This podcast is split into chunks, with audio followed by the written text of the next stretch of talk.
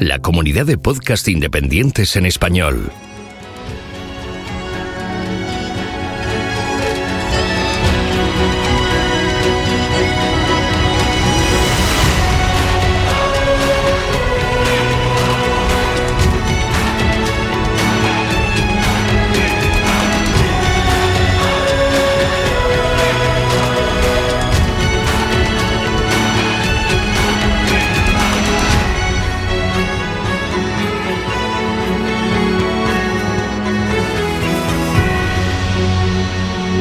Bienvenido a GeoCastaway. Saludos genófragos del mundo. Esto es una previa, esto es una previa. Resulta que nosotros empezamos a conversar antes de que yo le dé al botón de grabar y en esta ocasión la conversación estaba tan interesante que tuve que empezar a grabar antes de presentar formalmente el programa, cosa que empieza en el minuto 10. Así que vamos a empezar de golpe, sin contexto ni nada. Estamos hablando de los sismos que han sucedido en Granada y cómo se han disipado a través de las redes sociales y otros medios una serie de bulos o noticias falsas, ¿no? Y eso nos ha llevado a hacer unas conversaciones y hilar temas, pues antes de que yo le diera a grabar y presentar el programa. Y en cierto momento, pues digo, no, esto hay que grabarlo desde ya. Así que en el minuto 10 presento el programa, pero antes estamos hablando pues de estos temas que os comentaba. Así que os dejo sin nada ya, a pelo, a saco, con el programa en 3, 2, 1, ya. A ver, no, tendremos que, tendremos que introducir este tema en el, a lo largo del, Sí, no, y seguro que sale. Porque aparte de lo que tú acabas de decir, se le juntan las redes sociales, porque claro. luego eso es un amplificador brutal. Los WhatsApps y todo, ya en un momento tienes miles de personas con, con ese bulo, con esa noticia mal interpretada. Y no veas tú lo que cuesta luego rectificar. Ya, el problema es que, por ejemplo, en el caso del arquitecto, eh, partimos de, un hecho que, es la buena voluntad de una persona para tranquilizar a la gente, ¿eh? basándose en algo que la gente piensa que es válido y que es eh, genial, que es la ciencia. Entonces no, yo os digo que la ciencia dice que muchos terremotos pequeñitos actúan como, como liberadores de energía y que entonces no se producirá por suerte, ¿eh? pues podéis estar tranquilos que no habrá un terremoto grande, ¿no? Porque esto, pues oye, estamos todos nerviosos, claro, nosotros no lo vivimos, pero si, si yo aquí estuviera teniendo terremotos de, magnitud 3 o 4, ¿eh? o 4 o más, eh, todas las mañanas, pues oye, me estaría bastante acojonado, ¿no? como estamos aquí nosotros ahora. desde la ciencia, pues digo yo, hombre, qué bien, ¿eh? Claro, ¿cuál es el problema? Que si tú a esa persona le dices, oye, mira, que es que eso lo que estás diciendo no es cierto, ¿eh? porque resulta, y entonces puntualizas, ¿no? Dices, no, porque resulta que la ciencia no es capaz de asegurar o, te puede decir que, que, muchos terremotos pequeñitos no impedirán que vaya a haber uno grande, pero tampoco significa que lo vaya a haber. ¿eh? Entonces yo como científico lo entiendo y digo, claro, lo que ocurre es que no se puede saber. Pero una persona que no tiene eh, la costumbre de pensar de una manera científica eh, va a interpretar lo siguiente. ¿eh? Esta persona me está diciendo que va a ocurrir un terremoto mayor. Y yo justo es lo que no necesito. Yo no necesito a alguien que me ponga más nervioso. ¿Vale? Entonces, ¿qué, ¿qué, va a ocurrir? Que si tú te emperras en decir, oye, mira, que es que lo que estás diciendo es mentira, por esto, por esto y por lo otro, por esto, por esto y por lo otro, no se va a escuchar. Se va a escuchar esto es mentira. ¿Y qué va, cuál va a ser el mensaje? El mensaje es, la ciencia nos dice que no nos podemos tranquilizar. ¿eh? Entonces, si a mí la ciencia no me tranquiliza, cuando, cuando tengo una preocupación, pues no me interesa la ciencia. O sea, entonces la abandono y me dedico a, abrazar la homeopatía, me dedico a abrazar la tierra plana y todo lo demás. ¿eh? Entonces, mm, claro, es, muy peliagudo porque tú, Jorge, evidentemente lo ha hecho bien porque, porque ha expresado lo que dice la ciencia, pero, pero no es consciente de que, de que el receptor ¿eh? no lo va a pillar. ¿eh? No lo va a pillar porque no tiene, no tiene la, digamos, la costumbre de pensar de manera científica. No es que sea peor, ni es que sea un tonto, ni lo que sea. No, no es eso. Es simplemente que no, que no conoce cómo funciona la ciencia. Ese es el problema, que nadie que no esté haciendo ciencia realmente es capaz de, de, comprenderlo bien, ¿eh? porque es una cosa complicada, no es, no es, eh, no es un conocimiento eh, inmediato, es, no es sentido común. Muchas veces las cosas que nos dice la ciencia van en contra de lo que nos dicen el sentido común. Entonces, bueno, pues, pues ese es el problema, que hay un, hay un, una diferencia de, de, marco, digamos, de marco cognitivo, ¿eh? que tú piensas que es igual para todos, pero no es verdad. ¿eh? Y cuando tú estás en tu marco diciendo, diciendo algo que, que, piensas que es, vamos, que piensas no, que es correcto y que está bien, ¿eh? la percepción desde el, desde el marco de otra persona es que le estás haciendo la puñeta. ¿eh? Y como le estás haciendo la puñeta, pues te, bloquea y te manda la mierda, claro, y dice que eres un, no sé qué y un no sé qué más, que es lo que ha ocurrido aquí. ¿eh? Entonces, bueno, otro ejemplo que hemos tenido también, bueno, que ha sido un poco así menor, claro, en toda la polémica esta de los terremotos, es lo que ha pasado, no sé si os lo habéis visto entre Barry, el del sombrero, este biólogo que tiene, es que está en Twitter, y, y Daniel, ¿eh? Nuestro ah, sí, sí, lo vi, lo vi, de, lo de cambio climático, ¿no? Eso, eso. ¿eh? No, no, yo, claro. A ver, ponme en pues contexto. mira, eh, Barry hizo, joder, hizo un hilo, se marcó un hilo maravilloso explicando, eh, explicando por qué Filomena era una prueba del cambio climático, siendo un evento más frío de lo que se supone que es el, el calentamiento, ¿no? Hizo un hilo espectacular, o sea, yo chapó, o sea, ¿eh? Y entonces Dani, y dijo, una de las cosas que dijo es el calentamiento global antropogénico, evidentemente. ¿eh? Es en lo que estamos ahora, ¿no? Bueno, pues Daniel dijo, bueno, es que hombre antropogénico, a ver si va a ser natural y no sé qué y no sé qué más. Y entonces, claro, Barry le empezó, o sea, no, no lo, digamos que, que lo tomó por un negacionista, ¿eh? sin ser Daniel un negacionista, lo tomó por un negacionista y entonces lo, lo bloqueó. Dijo, no voy a discutir contigo porque eres un negacionista y con los negacionistas pues no se puede discutir. ¿eh? Y claro, entonces hubo ahí un choque de, de, de, bueno, de pensamientos, ¿no? De maneras de, de, pensar que fueron... Terremoto, terremoto, terremoto, terremoto, terremoto. sí, sí. Sí, sí, sí, sí. Sí, sí, sí, pues sí, Son las 22 ¿Fuerte, fuerte? Este será de magnitud, tres. queremos magnitud. Este andará por cerca de 3, 3 bajo, ¿eh? Bueno, Tres bajo, eso no es noticiable, tío. Bueno, pero Pregunta, aquí, pregunta. En la grabación, en la grabación que tuvisteis ayer en la Roca Filosofal, ¿este es mm, parecido a lo que sentisteis o más fuerte? El que sentimos antes de empezar, ese trae algo y ese lo sentimos bien. Ese fue más meneo que este. O sea, este es menos, es menos, Menos. noticiable. Este es menos, sí. Has parado Pero el sí. programa para, para, para nada. Para nada, no. No he avisado. Me dijiste, si hay terremoto, avisa. Pues yo aviso. Claro, Sí, es que aquí vamos a llevar un conteo, como llevasteis vosotros ayer un conteo. pues yo- Ya, ya, pero avisan terremotos o yo que sé, que sea un terremoto digno o no. No, aquí te quiero ver a ti. Aquí. No te quiero ahí con un 3. que- Es que, es que que un terremoto de 3, cuidado. Uh, no, es que Oscar no, ha estado no en El. Salvador, ha estado en El Salvador también. Y aquí, Está en El Salvador, está en el Japón. Y, y no he Eh. pillado ni un terremoto, tío. Eh, pues, pues no sabes lo que se siente. ¿No has pillado en San Salvador cuando estuviste en ninguno? Ni en San Salvador. El único terremoto que he pillado es así como con ahora con, con Rubén en directo hablando con, con mi compañera que ella sí que estaba en terremoto y yo lo vi en, en diferido a través del Skype.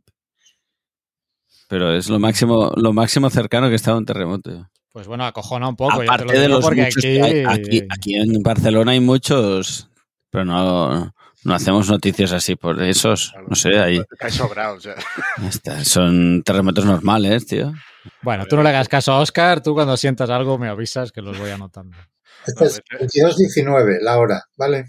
Luego veremos, veremos la, el, Luego entramos en la página del IGN y a ver qué, de qué está hablando Ya debe haber, ya debe haber. Rubén, porque yo creo que al final están tan pendientes que cualquier cosa es un terremoto ya. Espera, eso, eso es una cosa que discutimos ayer. Porque ahí en Granada tenéis metro. Sí. ¿No será que ha pasado el metro? Eh, no, a Hace ver, dos minutos, hace dos minutos, 3.2. ahí lo tienes. Profundidad 5 kilómetros. Ah, pues sí, míralo, aquí está. Chauchina. Sí, sí. No he inventado nada. A ver, que ha sido, a ver, ha sido un meneo. Que si yo estoy haciendo otra cosa, estoy yo qué sé, fregando los platos, no me entero. Como estoy sentado, ya tengo ya aquí ya mi culo afinado. Ya sabes de que hay el terremoto. Estás no. mirando todo el día la espada, ¿no?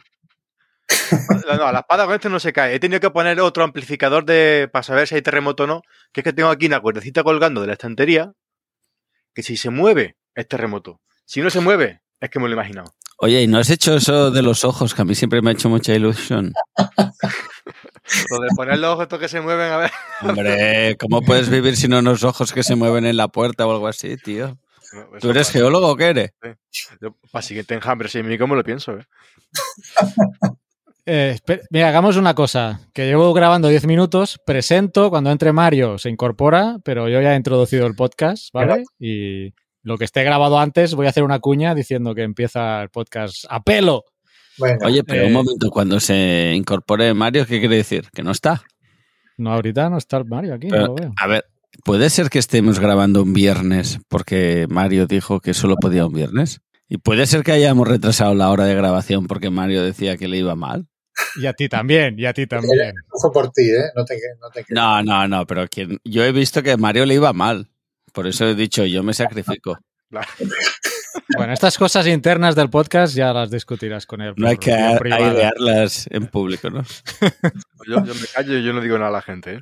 Venga, pues saludos geonáufragos del mundo. Ya llevamos 11 minutos de programa, pero esto es Geocastaway, el podcast de geología y ciencias de la Tierra. Hoy tenemos el programa número 122, que en esos números que dice Oscar que se llaman, ¿cómo? Nonagésimo. nales? Nonagesimal, ¿no? Es un idioma. No, es- no- no son números, es un idioma en sí mismo. Vale, pues eh, en eso, en eso, eh, Pedro, ¿te atreves? 122. Sí, yo creo que eres eh, centésimo vigésimo segundo. Sí. Exacto, creo que también está Sí. correcto. Pues en este programa que estamos grabando el 29 de enero, de, Déjamelo decir, déjamelo decir. Será un programa movidito. Uy, esto promete, este programa promete. Pues 29 de enero del 2021, ya habéis oído a Pedro, bienvenido Pedro, feliz año, ya final Sí, de mes, hola. pero Sí, el bueno, programa que grabamos. Oscar también, feliz año. Feliz año desde aquí, el lado atlántico bueno.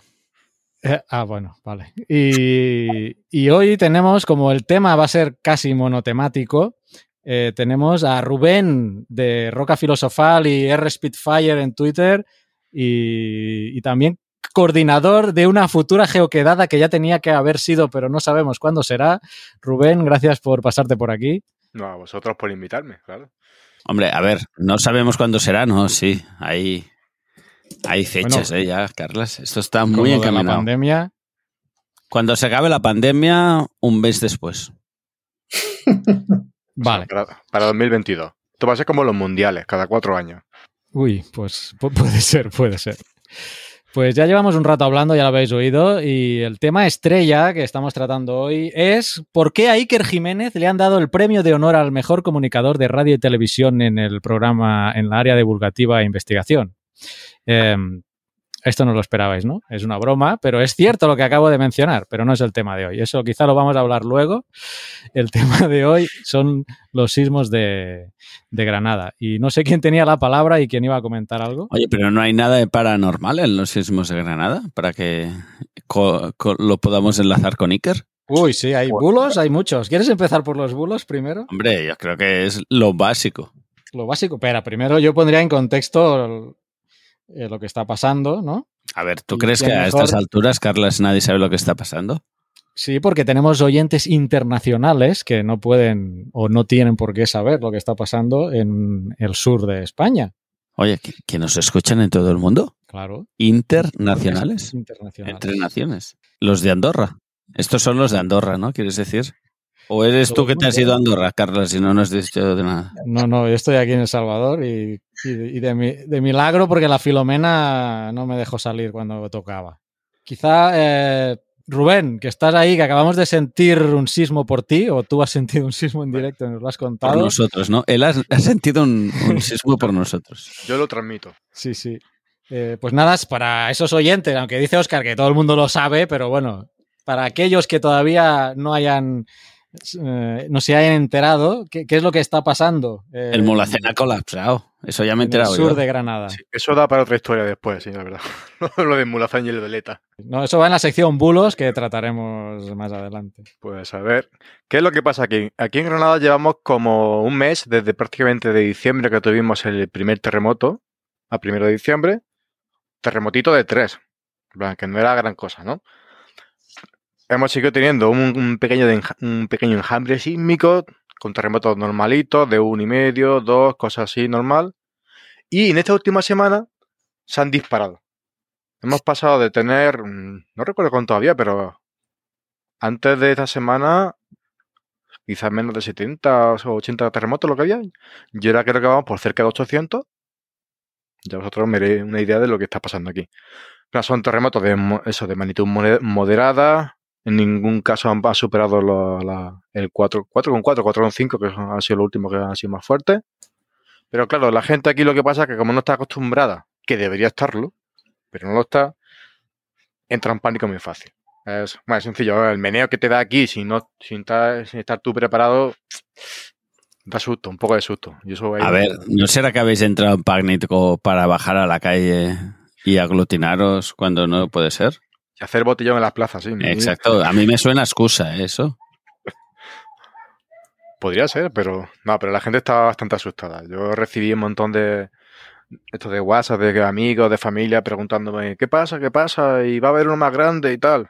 Entonces me tiré medianoche tranquilizando a la gente de que esto era normal dentro de lo A ver, si la gente está asustada, no, no envía un WhatsApp. Pero pregunta esta es, eh, nadie se acuerda del Cuando geólogo estás asustado, no, no, no, no te pones a abrir la aplicación WhatsApp, voy a, a buscar. ¿Quién es mi geólogo? Espera, vas buscando ahí, actualizas, geólogo, Rubén. Oye, Rubén, que estoy muy asustado. No, esto no funciona así. Sales corriendo a la calle, ¿no? Pues no debería hacer eso tampoco. Ostras, ¿cómo que no? ¿Cómo que no? Tenemos que pensar de que mientras está el terremoto moviéndose, moviendo de tu casa, si tú sales de, de tu, de tu vivienda, pues lo mismo, el vecino tiene un geranio muy bonito No me jodas que me puede caer algo en la cabeza. No me digas eso. y ese es un poco de los problemas de que haya víctimas en estos terremotos que se dan en el sur de, de España. Por ejemplo, en Lorca, varias de las víctimas que hubo fue por eso, por desprendimientos de objetos que no estaban bien agarrados, ya sea un geranio, sea una teja, sea algún adorno o lo que sea, que te caen en la cabeza y, y game over. ¿no? O sea que si hay un terremoto, no tengo que entrar en pánico y salir corriendo. En pánico va a entrar, porque eso, eh, aunque no lo controles, va a pasar. Pero sí deberíamos saber cómo actuar. Y en caso de que haya un terremoto, a ver, si uno chiquitito como de tres, pues bueno, se te menea un poco el culo y ya está, ¿no? Que lleva ese sustillo. Pero si hablamos ya uno de cuatro, de cinco, por ahí, lo que tendríamos que tener ya buscado en casa un lugar medio seguro, o sea, un mueble en el cual te puedas meter debajo, ya sea una mesa, una cama, algo que sea suficientemente resistente, esperar a que termine el temblor y entonces si no hay ningún tipo de, de problema o cualquier otra cosa, salir de casa tranquilamente, sin usar el ascensor igual que harían en, en caso de incendio. Y aunque estés asustadísimo por dentro, pues mantén la calma, nada de correr, nada de chillar, nada de asustar a la gente, ¿vale? Un poco eso, el miedo, quédatelo un poco por dentro y estar lo más relajado posible. Aunque entiendo que en esa situación es difícil. Em, vale, yo tengo una serie de cuestiones que quizá para todos los que nos oyen, que no sean expertos en sismos, que hay, un- debe haber bastantes, ¿no? No Todo, todo el mundo puede entender qué, pro- qué es lo que causa un sismo, que es un, pues eso, temblor del suelo, pero eh, has mencionado algo interesante porque has mencionado Lorca. En Lorca hubo un sismo, pero estamos hablando de, de dos casos diferentes, ¿no? Lorca fue un- hubo un epicentro, un sismo que causó el terremoto, pero aquí tenemos y tuvo réplicas pero este es otro caso diferente. Aquí estamos hablando de un enjambre sísmico, ¿no? Mm. Exactamente, sí. Eh, ¿Podría explicarnos un poco, y ya vinculándolo quizá también, de por qué precisamente esa zona del sur de España, que has dicho antes, ya la gente debería estar acostumbrada porque es una zona sísmica. ¿Por qué precisamente hay sismos ahí? Pues lo, lo que pasó en Lorca es que hubo un precursor, que también fue de cuatro y algo, y luego ya estuvo el terremoto principal. La cosa de los precursores es que no sabes que son precursores hasta que ocurre el principal, por lo cual tampoco puedes alertar a la población porque no se sabe. O sea, lo- el precursor lo sabes a, a tiro pasado, ¿no? Exactamente, a todo lo pasado, sí. Así es muy fácil. Ya, pero hasta que la Jo, ciencia no estos un geólogos, qué listos que son, ¿no? hasta que no avance un poco la ciencia, no. Esto es lo que hay de momento. Por lo cual fueron una serie de tres, cuatro terremotos vinculados a una falla concreta. Aquí lo que tenemos es un, lo que se conoce como un enjambre sísmico, que es, ya lo he dicho antes, que ha habido como en cuestión de dos meses, como cerca de 800 terremotos. Son todos terremotos que son más o menos parecidos en magnitud. Por lo cual, entonces, no podemos identificar a uno que sea el principal y decir el, el resto son réplicas. Por lo cual, en este caso, hablar de que había un terremoto de tanto y luego todo lo demás son réplicas es complicado. Porque no se puede identificar. Es decir, este es el grande y los demás son todos asociados a él. Aquí son, tenemos una serie de fallas, un juego de fallas que vamos, rodean prácticamente toda la Vega de Granada, toda la, toda la cuenca de Granada. Y aquí lo que está pasando, pues tiene pinta de que son varias fallas que son muy pequeñitas, que se mueven, activan las otras, saltan también, poquito a poquito, como si fuera un, un juego de dominó, que le da una pieza. Son fallas la otra. saltarinas. Sí. Son, bueno, son fallas normales en este caso, pero sí. ¿Son normales o son saltarinas? A ver. Son normales y saltan hacia abajo. Aquí está lo de las pelotas de playa, Oscar, que a ti te gustan. A mí me gustan mucho. Ah, pues ahí, ahí se ve bien si son normales, inversas. Además, sí, Estas son muy normales, ¿no? Son, sí, sí. ¿Qué es? El lado oscuro afuera, ¿no? Dice, la, fuerza, la fuerza siempre va hacia el lado oscuro. Recuerdo lo Luke. Exacto. Muy bien. Os recomiendo a todos que escuchéis el directo que hicieron ayer, precisamente Rubén en la Roca Filosofal, porque todo esto que estamos tratando, ellos también lo trataron a profundidad con, con Asier y además, como es un directo en Twitch, pues Rubén ahí va poniendo imágenes, o sea que visualmente fu- fue una presentación súper eh, súper chula. Eh, algo más que siempre comentamos nosotros. No sé cómo habéis detectado eh, el manejo en los medios de comunicación. Parece que está siendo un poco, no sé, no sé cómo describirlo. Eh, Caótico, diría yo. ¿no? Vale, mira, ¿ves? Tengo un adjetivo ahí, caótico. Pedro, un adjetivo por cómo están tratando este tema en los medios de comunicación. Pues mm, yo qué sé, desde el desconocimiento absoluto, es que no... Desconocimiento. Sí, desconocimiento, yo creo. Eh, ganas de, de- No, es que no, no, no sabría decirlo, la verdad. Es, es complicado. O sea, Falta de rigor también. Acabo de ver un vídeo del programa este de Ana Rosa que ha mencionado lo de la veleta y se han quedado tan panchos. O sea, pero mira, eso, yo, yo tengo una explicación para eso. Yo creo que, yo creo que es parte también del problema, ¿no? Que, que sea, tú imagínate que tú ves una noticia en, las redes, ¿eh? ves la, ves el, el, el, eh, el meme este, que realmente es un meme, ¿eh? en las redes y, y te das cuenta de que, joder, ves otras, otros noticiarios y nadie está hablando de ello. Entonces dices, ¿sabes qué? Voy a sacar yo la exclusiva, ¿eh? Porque nadie está hablando de esto. Si nadie está hablando de esto y lo cuento yo, voy a ser el primero, me voy a llevar la fama, ¿sabes? Voy a ser el primero en decir, ha habido un cambio en, en la geografía de España, ¿eh? Y entonces, pues, mm, sin pensártelo dos veces, lo dice. sin corroborar la información, Claro. que es lo que tendría que hacer un periodista. Pero, pero es que, ¿El cambio es para arriba España o para abajo? pues depende. Si España es el Mulacén, para abajo. Si España es Veleta, para arriba. O sea, eso ya, según, según de qué equipo seas. Las dos Españas, ya sabéis. ¿eh?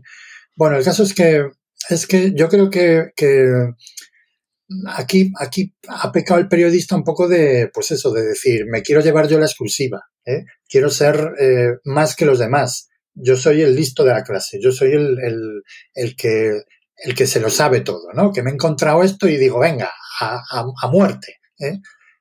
Y luego resulta que es un meme de una gente que in- intentó hacer una broma que pasaron por WhatsApp y resulta que no, que no, que es mentira. O sea, entonces dices tú, hombre, ¿cómo puede ser esa barbaridad? ¿Qué, pues, ¿Cómo es posible? No han estudiado, no han no sé qué, 84 metros, eso es un- una casa de tres pisos, no sé qué. Mm, a ver, eh, cuando tú estás dando una exclusiva, ¿eh? sin, de esta manera, o sea, no te planteas absolutamente nada. Tú estás pensando, voy a ser el mejor, me voy a llevar el premio, lo que sea, ondas o cualquier cosa, ¿sabes? Se ha llevado el premio grado Richter, ese sí. ¿eh? Pero el Ondas me parece que no se lo va a llevar.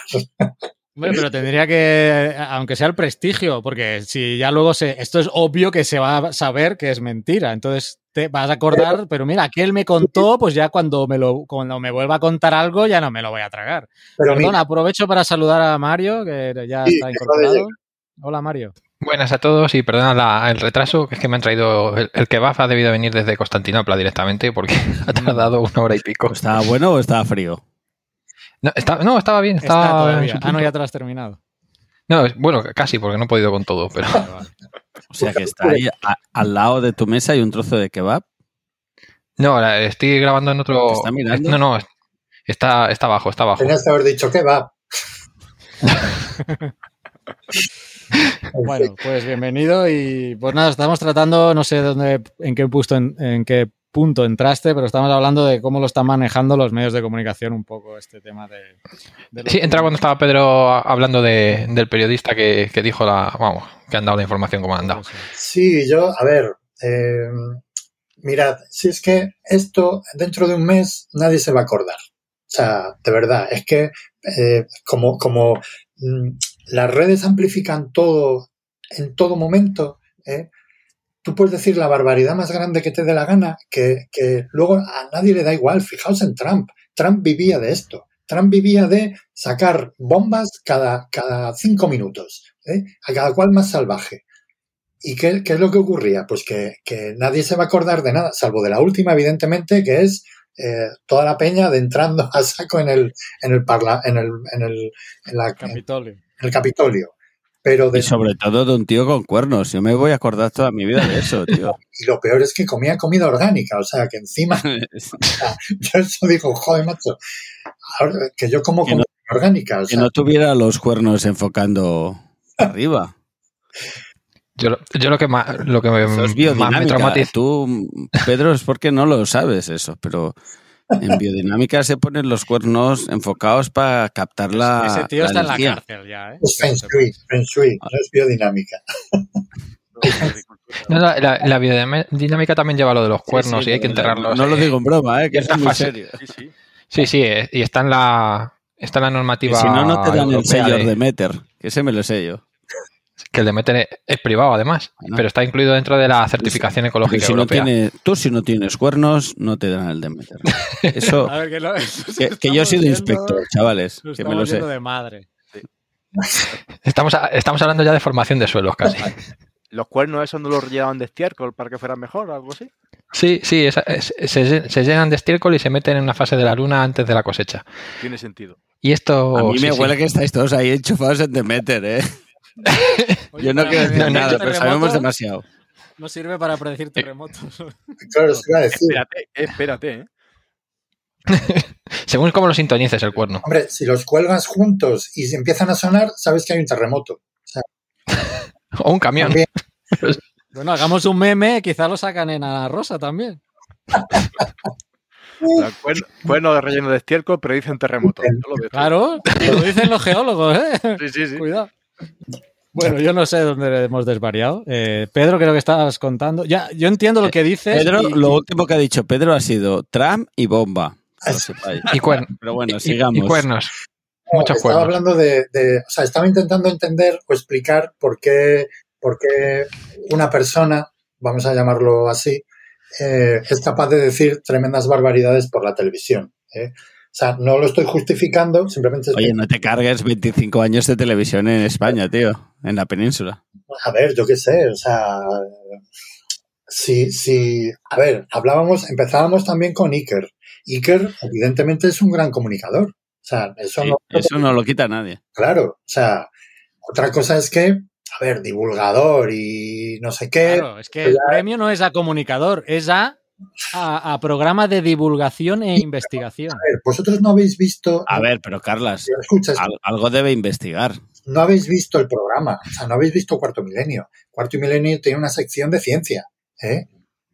O sea, tiene una sección No de lo he visto entero, lo, lo Sí. confieso que entero no. No, entero yo no, pero de, de- de algunos de los zappings que he hecho, de repente he visto noticias de ciencia, con noticias de ciencia de verdad. ¿eh? Entonces, claro, ¿qué es lo que hacen ellos? Ellos, ellos, Esas son las falacias que se usan también. A sí, ellos hacen, lo hacen muy bien porque dicen, nosotros mezclamos ciencia con no ciencia y lo damos todo Claro. por igual. Claro. Ahí está. Pues divulgamos, divulgamos. Otra cosa es que lo que divulguemos sea una, una barbaridad o no, ¿eh? o no tenga, más que una barbaridad, es que hay que tener cuidado porque, porque es que el problema es que vivimos en un, en un momento en el que la ciencia no está muy, o sea, ya no tiene la, la el, el, ¿El digamos, estatus? la buena, la, sí, la buena fama que solía tener. ¿eh? Entonces, por ejemplo, tú puedes decir, no, hombre, la ciencia, joder, es que, fíjate tú, los ordenadores son gracias a la ciencia. O, o tenemos una vacuna gracias a la ciencia. No, los ordenadores es gracias a la tecnología, no te engañes. Eh, bueno, no lo sé. A la geología, ¿eh? ¿A quién, a quién- quién busca las A la- cosas allí para que se A lo la pongan los geología, ¿no? Alguien tiene que buscar las piedras para que luego se los pongan ahí la, la placa Claro, base. y, esas y cosas. todo, el- todo- No sé si al que le dieron el premio Nobel por el transistor estará de acuerdo en vuestros comentarios, pero bueno, vosotros seguís. A ver, Laboratorios Bell y esas cosas. Sí. premio Nobel a transistores, a LED, es que... Sí, la- ¿Hay un premio Se lo- Nobel se lo dan a cosas cualquiera. serias como la geología? Pues no, pues entonces no. La ciencia cada vez está más de capa caída. O sea, de capa caída en respecto a la, a la percepción que tiene la sociedad con respecto a la ciencia. ¿eh? Entonces, pues, eh, claro, y nosotros además mm, nos posicionamos en un, en un lugar, eh, digamos, como sabemos que la ciencia es cómo funciona, que no es eh, que no alcanzamos verdades absolutas, pero que nuestro, nuestra manera de trabajar es tal que nos, nos permite aseverar ciertas cosas, ¿eh? mientras que otras eh, ramas del, saber humano no pueden hacer eso, ¿eh? porque son simplemente creencias, pues la gente realmente es, es mmm, lo suficientemente, digamos, cómoda como para decir, yo quiero que me den algo ya mascadito. Yo no quiero estar pensando, ¿sabes? Entonces, yo quiero algo que tú me digas, esto es así, y así es. ¿eh? No que me digas, hombre, esto, a ver, puede o puede que no. ¿eh? Es que No entre una verdad absoluta y una verdad relativa, ¿con qué te quedas? Pues, A ti, si te vienen a hacer un presupuesto para el baño y te dice, esto te va a costar renovar el baño 5.800 euros. O uno te dice, mira, entre 4.000 y 7.000 euros. Pues eso es lo que digo, ¿eh? que, que, tenemos que ser conscientes de, de cuál es la limitación ¿eh? y de qué es realmente lo que la gente quiere. Y la gente quiere, no quiere limitaciones, la gente quiere eh, seguridades. ¿eh? Y la ciencia, pues desgraciadamente, en ciertos aspectos no puede dar seguridades porque no hay riesgo cero. Por ejemplo, los antivacunas, ¿en qué se, en qué se escudan? En que hay un caso de entre un millón que resulta que tiene efectos secundarios o que o que ha muerto. Sí o, o que las autoridades obligan bueno, es un efecto primario no es poner, uno y ya está. Sí a poner todos los a poner todos los efectos secundarios no entonces dice mira todos los efectos secundarios que te pueden pasar pero los efectos secundarios no quiere decir que te vayan a dar todos a la vez a ti o a todos los que lo hagan hombre si eres hipocondríaco Pedro bueno, pero si eres hipocondríaco no hace falta ni que te lo tomes. Simplemente hace falta que te lo digan. No, pues que Solo con que leas el, leas el prospecto ya los tienes. ¿no? Claro. Es más extremista que eso, porque están usando gente que ha muerto después de vacunarse y lo, para vincularlo. ¿eh? Entonces, claro, ese es, ese es el problema, ¿no? Que luchamos contra, contra una serie de falacias que, no, que son difíciles de, de, de eliminar, ¿no? Porque esa falacia de, del, del, cherry picking, que se llama, ¿eh? que no sé en español cómo será, pero es el, el, la selección exclusiva de, de, eventos muy específicos para negar todo lo demás. Selección de cerezas de las buenas, ¿no? Sí, de, de las picadas de toda la vida, claro. ¿eh? Escoger cerezas. Claro. Pues, pues es, Seleccionar cerezas. ese, es un, no eh, ese es un tipo de falacia que se utiliza mucho, ¿no? De decir, no, mira, es que este 0,0001% ya invalida todo lo que tú hayas dicho antes. ¿eh? Falacia de evidencia incompleta. Pues Lo eso. acabo, de, lo acabo de buscar. Claro, dices tú, a ver, lo que tú me estás diciendo es que no tienes ni idea de estadística. Entonces dices, claro, ya me estás acusando de eso, es la falacia de, del, del, ¿cómo se llama? De ad hominem. ¿eh? Me estás, Sí. Ad metiendo, hominem. Te estás metiendo conmigo porque no sé estadística. ¿eh? Entonces, claro, ahí llegamos a una dinámica en la que Pero- no hay Eso, también es otra falacia, que es el hombre de paja. En plan, te estás metiendo conmigo porque tal, ¿sabes? También, o sea, es que de falacia en falacia y tiro porque me toca. tiro porque me toca, claro, hay que tener, hay que tener mucho cuidado, ¿no? Con eso. Entonces, bueno, es un, es un problema. Yo realmente, co- eh, continuando con, o hilando con lo que estaba yo diciendo sobre la discusión entre Barry y Daniel, ¿eh? que, que Barry consideraba la negación de, Daniel como, como negación del cambio climático, pues realmente ahí lo que, lo que ocurrió, ¿eh? en la discusión está por Twitter, lo que ocurrió es que mm, Daniel estaba intentando ser escéptico ¿eh?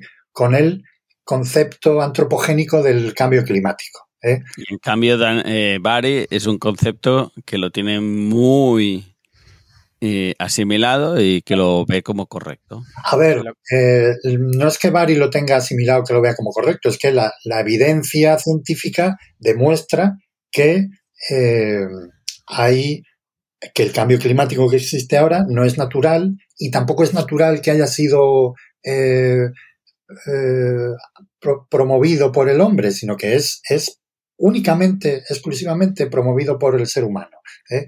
Entonces, claro, ¿cuál ha sido el problema de Daniel? Que, vamos, yo creo, ¿eh? que además se lo, se lo comenté por privado en, en Twitter, le dije, mira, yo creo que lo que, lo que está ocurriendo es que mm, estás confundiendo eh, escepticismo natural y sano ¿eh? con negacionismo. ¿Cuál es el problema? Que tú dices, no, hombre, es que antropogénico, pues ha habido cambios climáticos anteriores. Hay eh, libros dedicados a, bueno, capítulos de libros dedicados a, a cuáles son los mitos alrededor del cambio climático y uno de los mitos es, como ha habido cambios climáticos anteriores, el cambio climático actual es natural. ¿eh? Y eso es una falacia. ¿eh? Eso es la falacia de, ahora no recuerdo cuál es, pero es un tipo de falacia. Entonces yo le dije, hombre, piensa, si, si ese es tu razonamiento, no es, no es correcto, ¿vale? O sea, porque es, estás incurriendo en una falacia. Entonces tú piensas a lo mejor que estás siendo escéptico, pero realmente no. ¿eh? Estás siendo negacionista, ¿eh? porque estás cometiendo una, una, falacia. Entonces yo recomiendo, porque lo estuve investigando, porque claro, dices tú, ¿cómo, cómo distingues un escepticismo eh, sano y científico con, con, un negacionismo de alguna idea científica? Pues por medio de las falacias. Entonces resulta que investigando me he encontrado con que en el libro de Carl Sagan, ¿eh? de El mundo y sus demonios, ¿eh?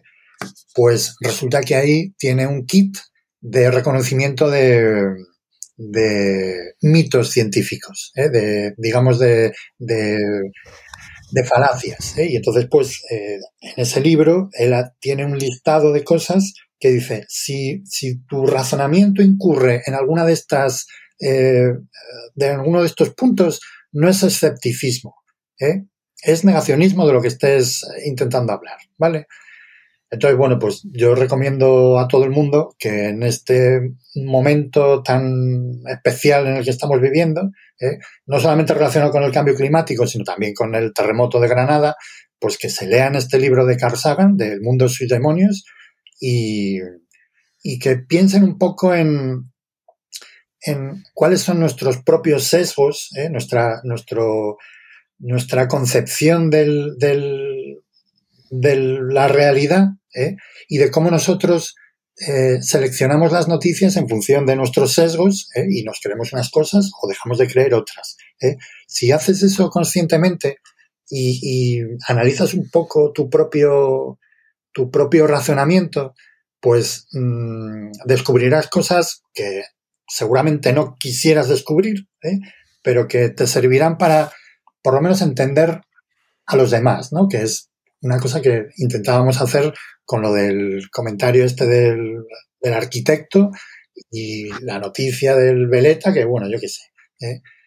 que son barbaridades, pero que, pero que no puedes decir que, que son el resultado de alguien ignorante o de alguien, eh, yo qué sé, que lo está haciendo con mala fe o con... No, es simplemente que tienen un marco ideológico que no coincide con el tuyo. ¿eh? Y en su marco, ellos tienen razón. ¿eh? Entonces, pero en, en, este sentido estoy de acuerdo con todo lo que estás diciendo, ¿eh? sí. pero con Bari eh, en concreto, y hablo de memoria y seguro que, que erro en, en, mi pensamiento, pero hace muchos años, y quizá me retraso a cinco años tranquilamente sí. o seis, eh, un día empezó a hablar de, de temas de an antropogénicos. ¿no? Sí.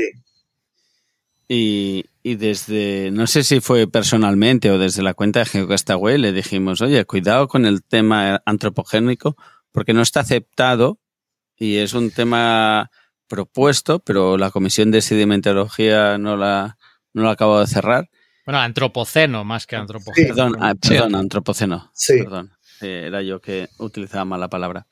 Eh, y no le gustó el, el, tipo de comentario porque él, curioso, no sé si había hecho una test. Hablo muy de memoria y seguro que erro, ¿eh? Pero... Claro, pero él porque tiene, eh, en el caso de Bari, pues, le, es porque él, el término antropoceno lo ve desde el punto de vista no Ambiental, geológico, sino sí, bio, sí biológico. Y porque nosotros le decíamos eso, está muy bien que tú, eh, yo creo que incluso nos citó su tesis o algo así que él había utilizado sobre el antropoceno y tal. Y nosotros decíamos, está muy bien, pero es un término que tú puedes usarlo si quieres, pero que no está aceptado como tal. Tú desde tu punto de vista ambiental, digamos lo más genérico, lo utilizas y, y allí tú con tu decisión, pero estás utilizando un término que tiene una base geológica que no está aceptada como tal. Sí, de, y, y esta discusión, que yo creo que fue una discusión tranquila y bien dicha y argumentada, tampoco le gustó mucha, mucho a esta persona, que hace cosas muy interesantes, no, no quiero decir nada. Sí, a ver, yo, yo... Pero cuidado que a veces la gente eh, somos muy guay divulgadores, siempre y cuando la gente esté muy de acuerdo con lo que decimos, pero que claro. cuando alguien nos critica a nosotros divulgadores, como nosotros somos portavoces de la de la verdad científica, si alguien te contradice, no es bueno. Y eso ya. es una de las cosas que a mí no me gusta. Ciertos divulgadores que cuando se les critica eh, eh, saltan un poco a la... Y se enrocan en su posición. Se enrocan en su posición. Es verdad, ¿no? Tienes... Y a mí es una cosa que es un tema que sí que está bien que lo que tú decías, ¿eh, Pedro? Que hay que valorar un poco y que quizá eh, Daniel se estaba entroncando en un sitio, pero la otra persona yo creo que también tiene que ser un poco receptiva, decir, ostras, otra persona de otro campo que no es el mío me está llamando la atención en este punto y quizás no estoy empleando bien. Sí, el problema, el problema ya no es que sea tanto el tuyo, sino yo creo que aquí es sobre todo un problema de, lenguaje. Por ejemplo, en astronomía pasa mucho los la gente que habla de estrellas, para ellos los elementos metálicos es algo que sea más pesado que, el helio. O sea, no, no se refieren solo a, a, los metales de transición, a los metales normales, o no sé. Para ellos todo lo que sea más pesado que el helio, eso ya es, es un componente metálico. Si eso se lo dices a un químico normal, pues echa las manos a la cabeza. Entonces, los dos tienen, digamos, la razón, porque en su campo antropoceno es, es un término de, que se puede utilizar en biología sin problema, pero en geología no, no es correcto. Lo que hay que distinguir es cuando estás hablando un lenguaje u otro. No es lo mismo decir bizarro en español que bizarro en inglés, es completamente distinto. Entonces, lo que hay que ponerse de acuerdo en qué idioma estás hablando y lo malo es cuando tienes los, sería Forfien, de, con las palabras y tienes aquí un, un problema serio de, de, comunicación, que por eso hay cada, cada ciencia, cada técnica o lo que sea tiene su argot y tenemos que, cuando estamos en las fronteras, pues es muy peligroso porque puedes mezclar conceptos o que la otra persona entienda algo porque este, estéis pensando los dos que estáis hablando de lo mismo y estáis hablando de cosas distintas pero parecidas que se mezclan y al final surgen estos problemas. O sea, yo creo que los, dos pueden tener razón, pero hay que saber que uno está hablando de geología y el otro no está hablando de, de biología. Ese, entonces... ese es el problema, ¿no? Yo creo que ahí el problema fue que, que Barry pensó que Daniel estaba siendo negacionista cuando Daniel lo que estaba haciendo era escéptico. ¿eh? y bueno, pues no, no, hubo, no hubo entendimiento. Eso también, eh, ahora que dices lo del, del diferente lenguaje, por ejemplo, eh, pues yo no, yo no recuerdo quién es, pero es alguien que hace lo de señal y, y ruido, que, que decía que el cambio climático solo consideraba cambio climático en la historia de la Tierra al actual, porque era antropogénico, y que lo otro, lo otro que había ocurrido a lo largo de la historia de la Tierra Francis. era variabilidad climática. Sí, ese Francis. Sí, pues eso, de desde el punto de vista geológico, eso es anatema. O sea, eso es barbaridad. As- Claro. absurdo, absurdo. Sí, es que no, yo, claro, yo cuando lo escuché dije, pero ¿qué está diciendo este tío? O sea, mm, pero si este tío es, eh, o sea, yo le tengo por alguien súper, pues, vamos, estricto y maravilloso y, vamos, chapó, o sea, lo, lo que diga da mis- va a misa. Y dije yo, pero esto no, esto no va a misa, macho. O sea, ahí te has confundido. Hombre, Porque ha tocado algo que tú dominas muy bien y quizá él no. Pero no, no, no es eso. No, no. ¿No? Es, lo Yo que, a veces tengo esa sensación, ¿eh? Es lo que dice. Y, y- y que- ahora enlazo con lo que decíamos al principio del periodismo, de estos días que han salido muchas noticias de geología. Dices, pero ¿qué están diciendo los periodistas, no? Pero cuando el periodista habla de economía o de, o de la última vacuna Bueno, o no sé qué, a él que- sí que te lo crees. Entonces te das cuenta. es que de, de economía no saben ni los economistas. Entonces, eso, eso es más difícil aún. O sea, no, pero Pero sí que te das, o a mí una cosa que siempre me ha, dado, me ha dado mucho miedo, ¿no? Que cuando un periodista habla de algo que tú sabes, te salen todas las alarmas, pero cuando un periodista habla de un tema que yo no sé, claro, no tengo esa capacidad que me salten las alarmas. Pero ya debería estar sobre aviso. En plan, si lo que sé la está liando, esto que me está diciendo ahora, tengo que tomarlos con pinza o tratar un poco de corroborar lo que está diciendo. hombre, Ese, a ver. ese es su trabajo, hacer lo que está diciendo sea correcto o coherente. yo creo que Pero bueno, ahora estamos hablando de noticias de ciencia, pero eso pasa con ver, muchos ámbitos de la vida vosotros, vosotros qué noticias escucháis? Vosotros escucháis las noticias de que nos gustan. que os ¿no? gustan, claro. ¿eh? A ver si voy a escuchar las noticias que no me gustan. Claro, o sea, yo, yo no escucho eh, ciertos noticiarios, yo escucho ciertos otros. ¿Eh?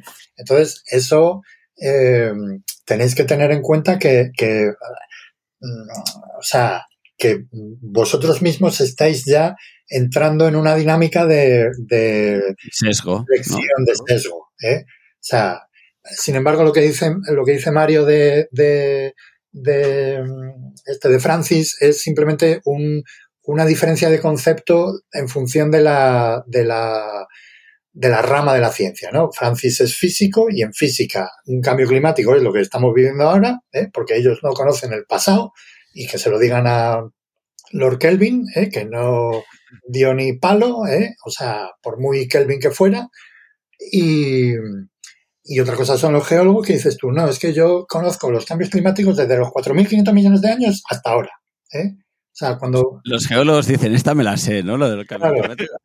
Sí, pero los físicos dicen lo mismo. Esta también me la sé. Ese es el problema. ¿eh? Ya, pero tú le dices, yo me la sé más larga. No, la serie no es la misma que la tuya. La mía es 84 metros. Bueno, si se pone en astrología, pues quizás sí que la sabe más larga que nosotros. Sí, bueno, ¿has dicho astrología?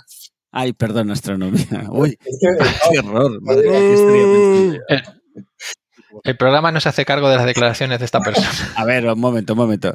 Pero que Pedro ha dicho tram y bomba y yo me he hecho cargo. No puede ser que ahora... en fin. De todas maneras, eh, últimamente están hablando mucho de geología a los físicos, sobre todo los meteorólogos. Yo no sé qué les está pasando, que me están preocupando. Eh, Hoy me parece que ha sido el, el- el Mario Picazo estaba por ahí Sí, mm, también pontificando sobre geología y yo digo, no sé, aquí la gente no se corta un pelo. Me voy a poner ya a hablar de supercuerdas o algo. De, a de- ver, eso, yo, mirad, hay una cosa que mm, yo soy... has comprado un bajo, ¿no, Mario? Mejor, mejor, que se hable, que se hable. Que se hable. Sí, sí, mejor que se hable, aunque se hable mal.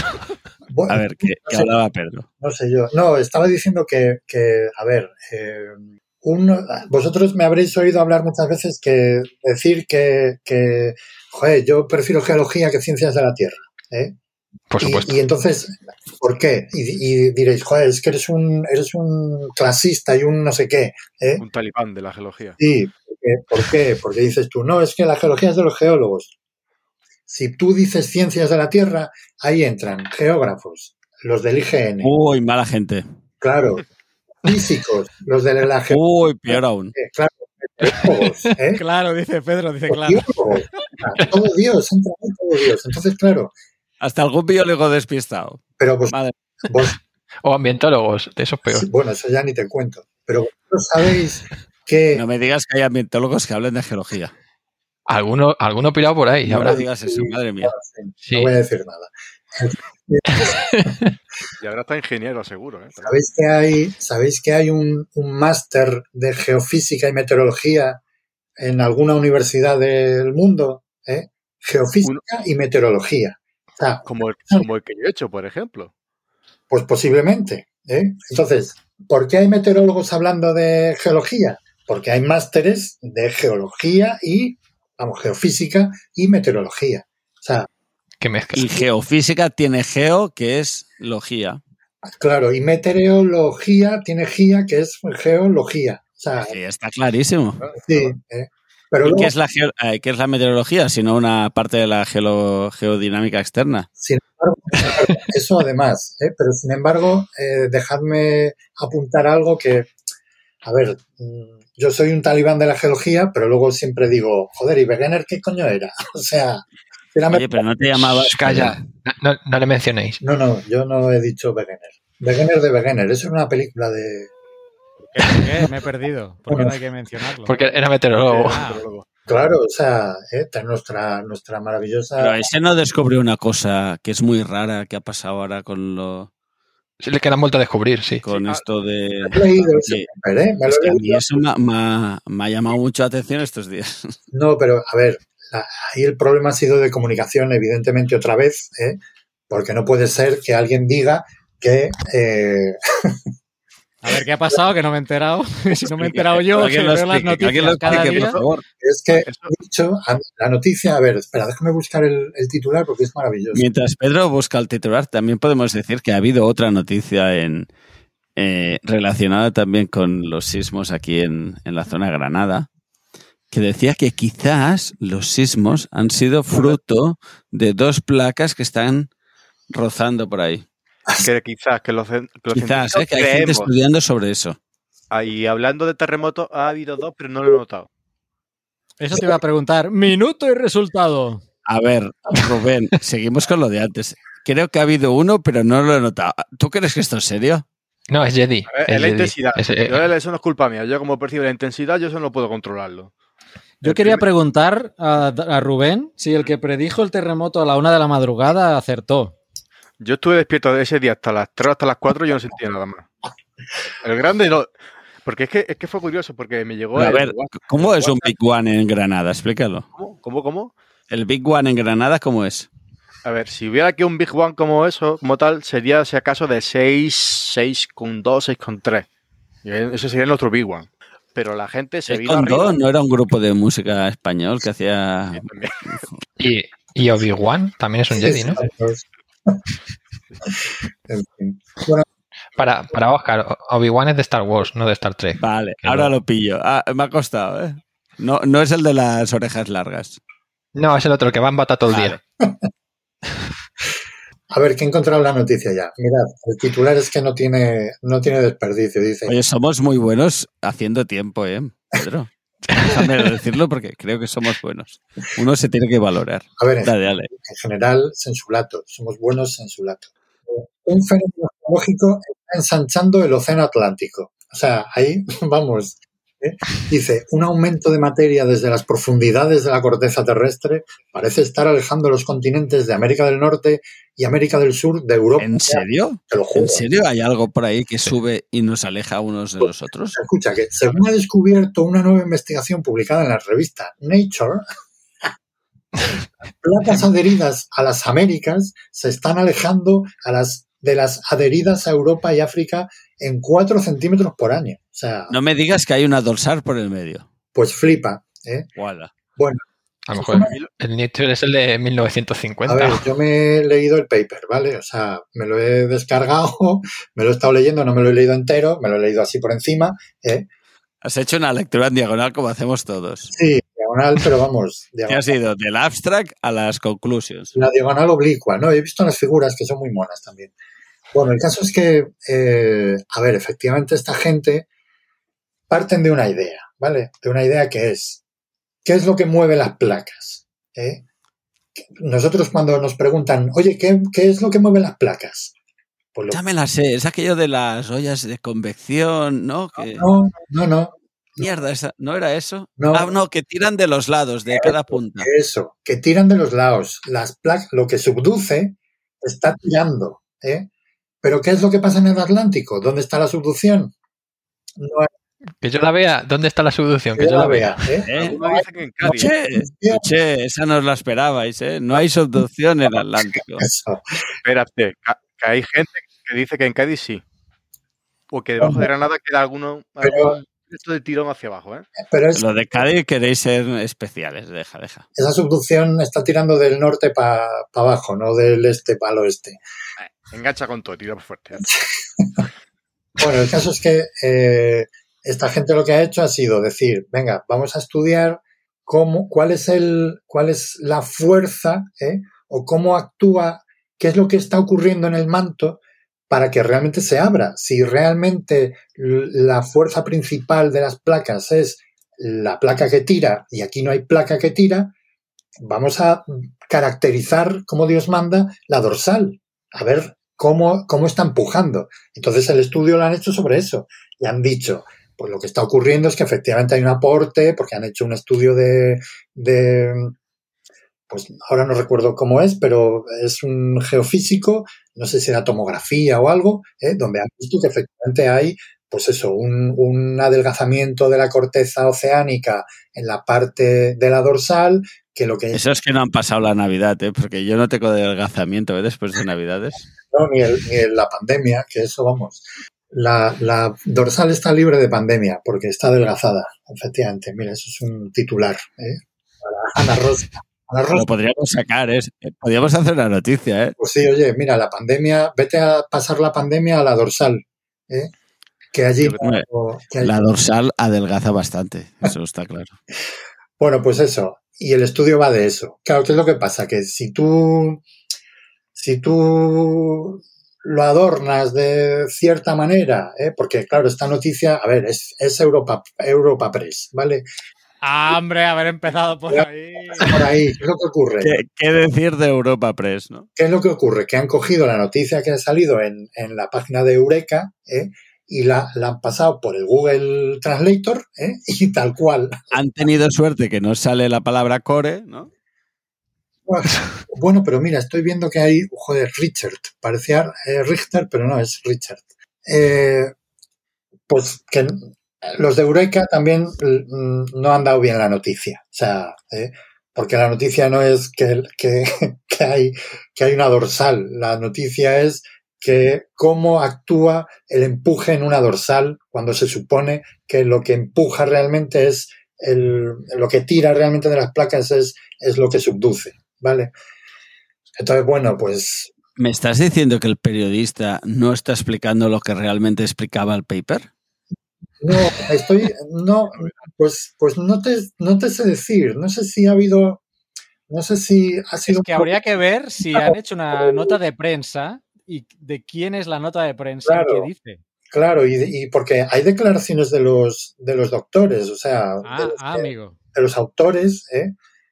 que, que Porque ya me veo al del paper diciendo, "Bah, si la gente no sabe que hay una dorsal allí, vamos a poner, vamos a poner esto para el público general. porque, a ver, Vamos a explicar que hemos descubierto una dorsal en el Atlántico. ¿no? También es que tenéis que tener en cuenta que, o sea, yo cuando he leído digo, bueno, esto a saber dónde está publicado, pero cuando leo Nature digo, no puede ser, o sea, no puede ser que les hayan colado tremenda barbaridad. Entonces, me he ido al artículo y efectivamente el paper no habla de que la- la- las dorsales, los continentes se están separando, evidentemente, sino que está explicando cuál es el proceso eh, concreto ¿eh? y está dando datos cuantitativos de cómo, de cómo está funcionando, que realmente, bueno, pues eh, yo, yo no había visto... mm, Me acabas de dar una idea. Geólogo español en El Salvador descubre el mecanismo que forma los volcanes en Centroamérica. Pues oye, todo es ponerse, o sea, No me digas que eres tú, Carlas, este. Y lo relacionas con lo de Granada, vamos, ya lo flipa. ¿eh? Claro. Volcán en, en El Salvador origina terremoto en Granada. Oye, No ¿podrías sería la escribir? primera vez que algo así pasa, ¿eh? Que un terremoto no sé dónde ha desencadenado otro en la otra punta. del No, no, lo mejor. Un volcán del Salvador es el pico más alto de la península. Pero, hombre, mientras no diga de cuál península, Joder, le he dicho de la península. ¿eh? Mira, hay inteligencias artificiales de estas que hacen los papers solos, que te podrían armar un, un paper así de, lo- de estas tonterías que estamos diciendo. Desde luego. En fin, bueno, que, que ya veis que la Oye, Carlas, yo, es muy complicada. Ya que eres geólogo y que vives cerca de un volcán, ¿por qué no explicas un cuento que salga un volcán o algo así? Un cuento ahora. Bueno, pues iros a leer El Principito y... Un aviador, esto, un aviador que se cae Pues por ahí ahí. está. Pues mira, El Principito, exactamente. Mira, hablando de libros, hay que leer a Carl Sagan y vinculándolo con lo que decía antes Pedro, de, eh, ¿os acordáis hace unos meses que os mencioné a James Randi por su fallecimiento? Pues yo creo que es un buen complemento también a- al libro que ha mencionado. ¿Lo dices por las fallas? Ay, por los No, sismos. no, lo digo por descubrir a magufos y estar alerta de gente que te la quieren colar. Oye, ahora que has dicho fallecimiento, y ahora me pongo serio, fallecimiento. desde el último mensual. Fallecimiento. Pongámoslo serio. ¿No vas a hablar de Ramsay? ¿O sí vas a Exacto, iba a decir eso, que desde el último mensual ahora, Ha habido un fallazamiento. a ver, mm, no es importante porque, bueno, Bueno. no sé, sí es importante, ¿no? por favor, Ramsay es, es un Es un un semidios de la geología, así que Es un fallecimiento de verdad. Por Está favor. después de Charles Lyell y Wegener. Bueno, Wegener no, que era meteorólogo, ¿no? no eh, Es verdad, es verdad. A Wegener que le den. Y además no tengo ni idea de, de tectónica, joder. se han tenido que venir ahora a explicar bien lo de, Lo de la dorsal. o sea que no lo explico bien. Total, que sí que es serio esto, que, que ha traspasado, que dicen en mi zona. Y nada, que realmente es un referente en geología estructural. La gente que se dedica a deformaciones de rocas seguro que le suena la palabra Ramsay. Y nada, para mí no lo conocía de nada, solo de sus libros y de clase, pero para mí fue como, wow, se ha muerto Ramsay, como alguien muy importante. Es como si se muere Tarbu. Sí, pues por ejemplo. Yo tengo que decir que en mi zona de tesis, eh, que es en, en, el, en, el- en los complejos alóctonos de Galicia, resulta que hay una, había una cantera de, de anfibolitas que tenían sulfuros y resulta que existía, o sea, que, la empresa que empezó a explotar esas anfibolitas como mena de sulfuros de cobre encargó un estudio eh, geológico a Ramsay. ¿eh? De esas, y entonces yo tengo la estructura de mis anfibolitas eh, descrita por Ramsay en un informe que hizo, que además lo tengo, ¿eh?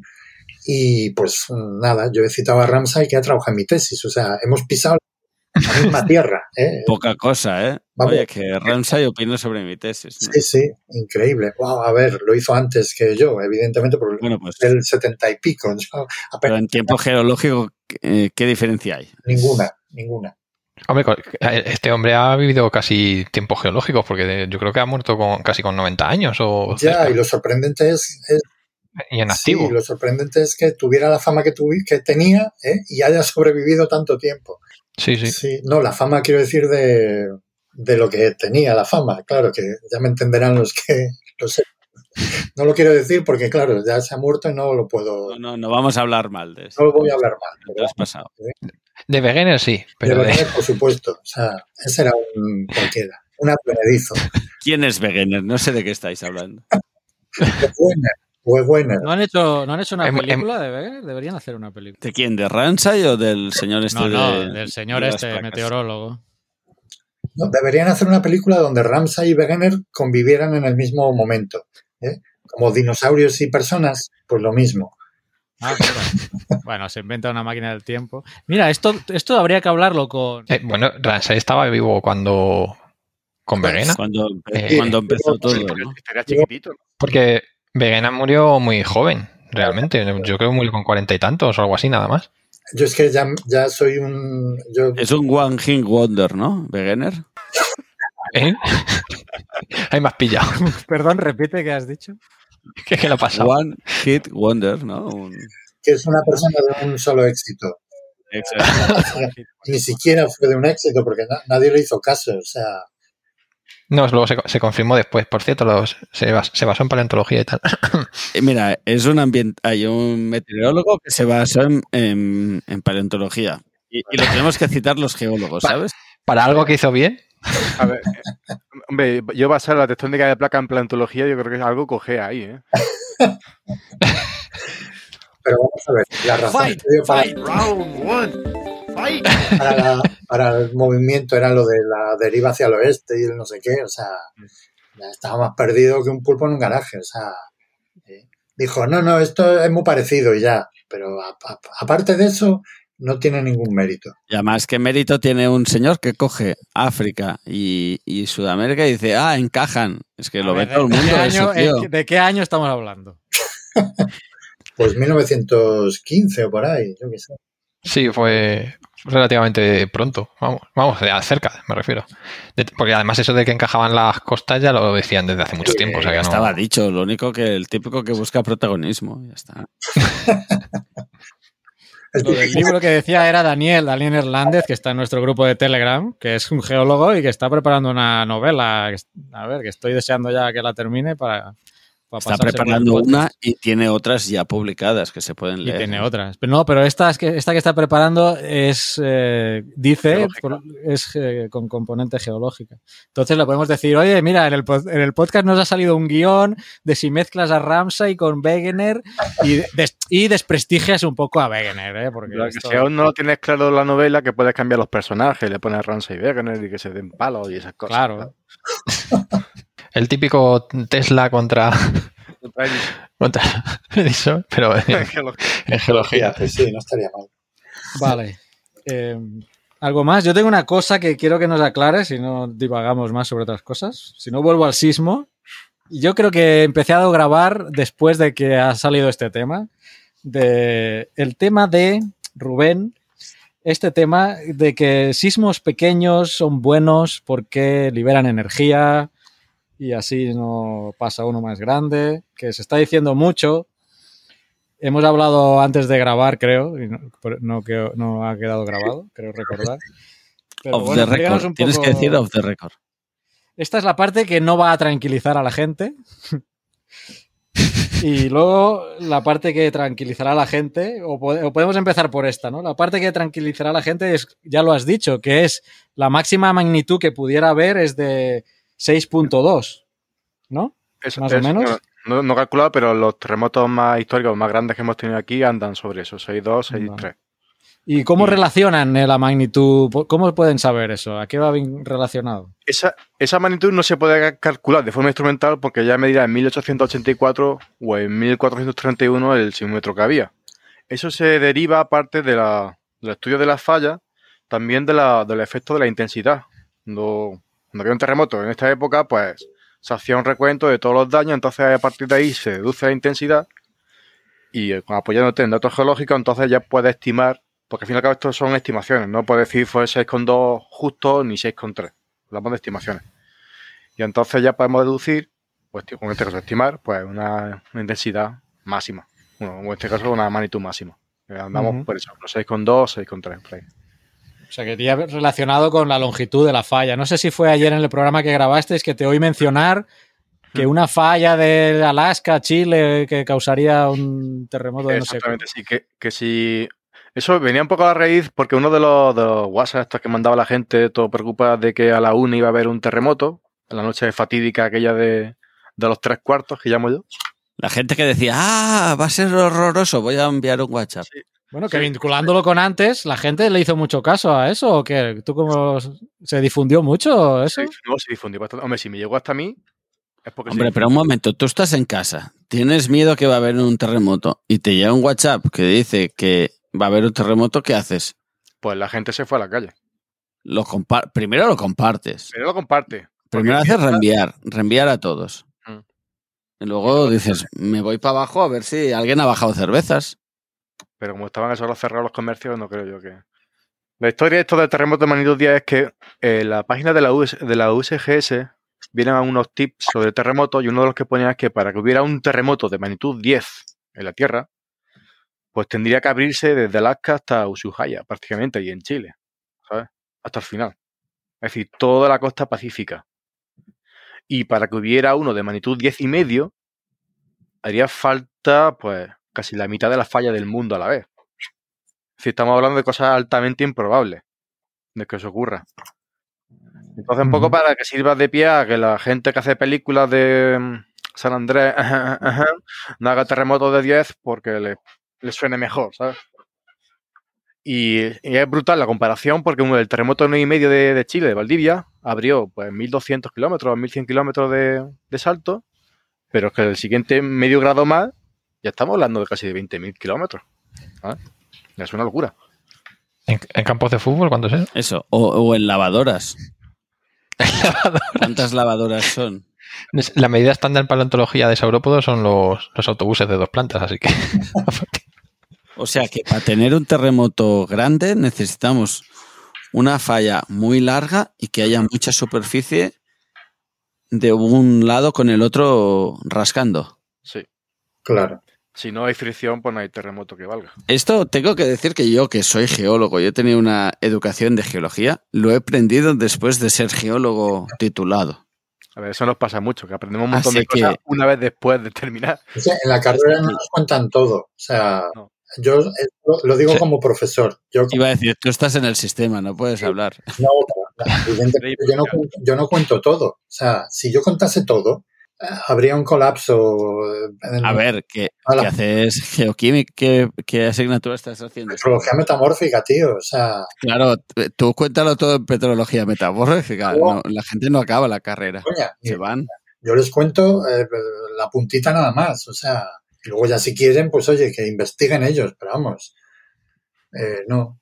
Mira, ahora hablando de, de terremotos 10 y todo eso, eh, un par de referencias que, que conozco de, bueno, conozco, que tengo, Terremotos 10 parece de una, de una revista de esto para gente Sí. joven, ¿no? estaba pensando lo mismo. Puedes ir a Forocoches o a Terremotos 10. ¿conocéis, conocéis a Arthur C. Clarke? ¿Os suena? Sí, Bueno, pues tiene una novela que se llama Richter 10, ¿vale? Que va sobre, sobre un terremoto de, de, de- de magnitud. Uy, Richter 10 ya empezamos mal Sí, con la novela. A ver, A mí ya no me entra bien. no, Porque no, porque no se mide, no llega. a ver, que, que Arthur C. Clarke era, era teleco, no y pidáis además más. estaba hecha, está hecha antes de que saliera la magnitud momento. O sea que, digamos que en- cuando la escribió todavía funcionaba Richter, ¿vale? O sea, Aún valía, vale, vale. Pero aún así se quedaría en Richter 7. Porque si es de 10 tampoco te va a enterar, no te va a marcar más de 10, más de 7 que diga. Claro, se, satura, bueno, no la he leído, la tengo, la tengo aquí para leer, ¿vale? Porque creo que no está traducida al español, yo la tengo en, inglés. Y luego hay una película que se llama Crack in the World, creo que es, que es como raja en el mundo, que, bueno, pues creo que no, no, la he empezado a ver, no he conseguido, porque es de estas de serie B, así súper cutres, que la podéis encontrar, yo creo que está en Filming y no sé si en algún sitio más. Eh, bueno, pues que va también de, de una especie de terremoto que lo que ocurre es que parte a la Tierra por la mitad. O sea, ¿eh? Eh, eso no es ni, ni Richter 10 ni leches. O sea, eso ya es la, vamos, ¿Y sale el núcleo para afuera o cómo está el tema? pues es que no, no la he visto, pero la veré en breve y os contaré en el próximo programa eh, cómo es. Pero vamos, que es como una especie de, de referencia, ¿no? El problema es En el próximo programa. en el próximo programa, sí, tenemos aquí un hype total. Eh, y si queréis la podéis ver vosotros si tenéis filming y, y la discutimos. Nos reímos un rato. Sí, el tema es que, claro, tenemos una percepción, digamos, eh, social del, del tema un poco alejada de la, de la ciencia, ¿no? Y, y, pues eso es un, eso es un problema. O sea, por ejemplo, el tema, el tema de salir a la calle, que lo, lo ha mencionado eh, Rubén. Eh, que dices tú, hombre, ¿cómo, ¿cómo se te ocurre salir a la calle? O sea, sí, eso es una barbaridad. Pero, pero vamos a ver, vosotros cuando habéis visto imágenes de terremotos salvajes en Haití, en Turquía, en Japón, ¿qué es lo que habéis visto? Edificios derrumbados. ¿eh? Entonces, ¿qué es lo que ocurre? Que si tú tienes un terremoto, tú, la, la, mente, la imagen que tienes en la mente es, se me va a caer el edificio encima. ¿eh? Entonces, me tengo que ir de aquí.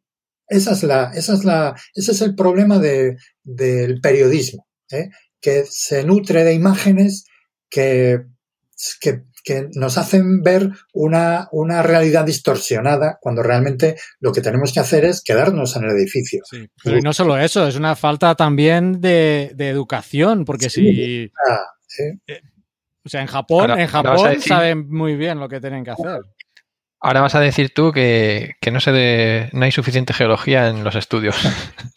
Bueno, eso... no, no, no, no, digo, no digo geología. la afirmación. No, no, no hace falta ni geología, solo una, sí. un simulacro o una preparación. Protección civil, hace falta una, una asignatura de protección civil. ¿no? civil sí. de, de, saber exactamente dónde meterse, porque yo, por ejemplo, tenía la idea de que meterse debajo de un marco de una puerta era seguro, pero cuando estuve en México creo recordar que me dijeron que no era el mejor sitio.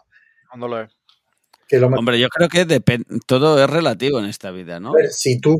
Dejad hablar a Raúl, ay Raúl, a Rubén, que ayer eso lo explicaron que... Esto es sencillo, a ver. Venga. Es, me es mejor. muy fácil. No, no, digas esto muy fácil que la vamos a liar. ¿Qué hay que hacer cuando uno está en su, supongamos en su casa, ¿no? Porque hay diferentes escenarios además. Puedes estar en el coche, en la oficina. A ver, cuéntanos. Con lo del marco de la puerta, es decir, a ver, si no tienes nada más donde ponerte, pues bueno, ponte allí. Es mejor que quedarte justamente debajo del techo. Sí. ¿Vale? O sea, lo que tenemos que tener en cuenta es que cualquier agujero en la estructura es un punto de debilidad, por lo cual las puertas y las ventanas son puntos, por lo cual puede romperse cualquier tipo de estructura. Es decir, es una debilidad que tiene ahí.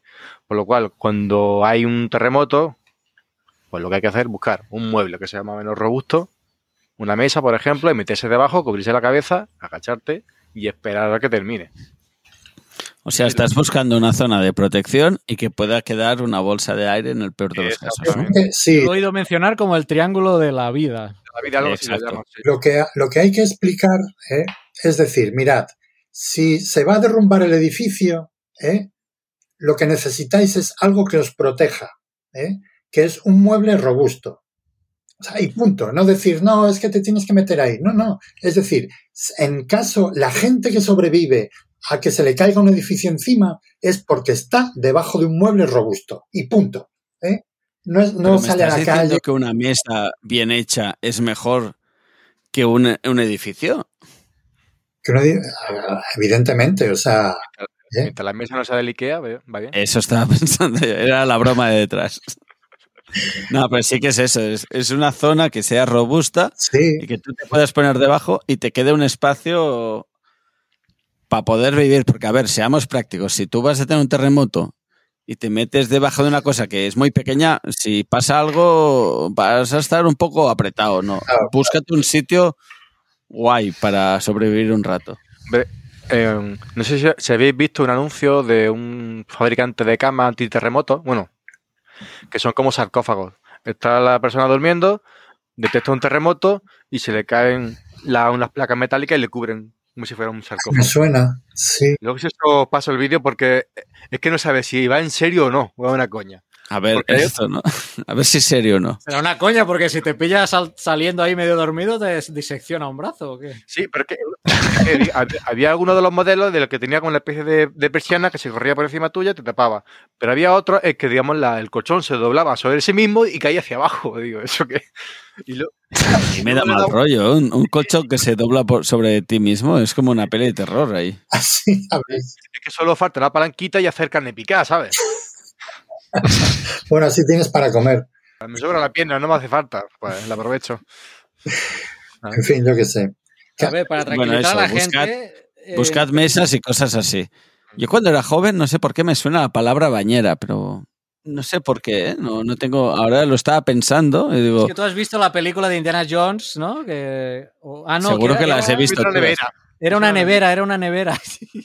No, pero eso es, es la pantera rosa, eso es el, kai- el kaito. La bañera lo he oído para los, para los eh, ¿no? tornados en Kansas.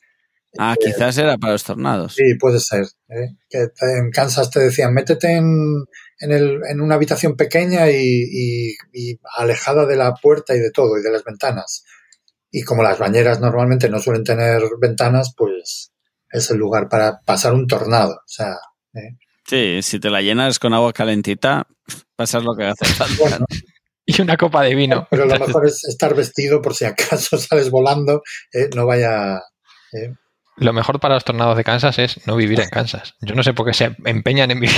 Sí, o- Si hacer- casas de madera, ¿no? ¿Por qué no las hacen exactamente, si diferentes? hicieran casas de verdad no pasaría eso. No se cansan de vivir allí. No se cansan. En fin. A ver, eh, Retomemos esto, va. yo quería tranquilizar a la gente porque en principio en Granada se tiene que aplicar el código sísmico y no tiene por qué colapsar una vivienda o una casa.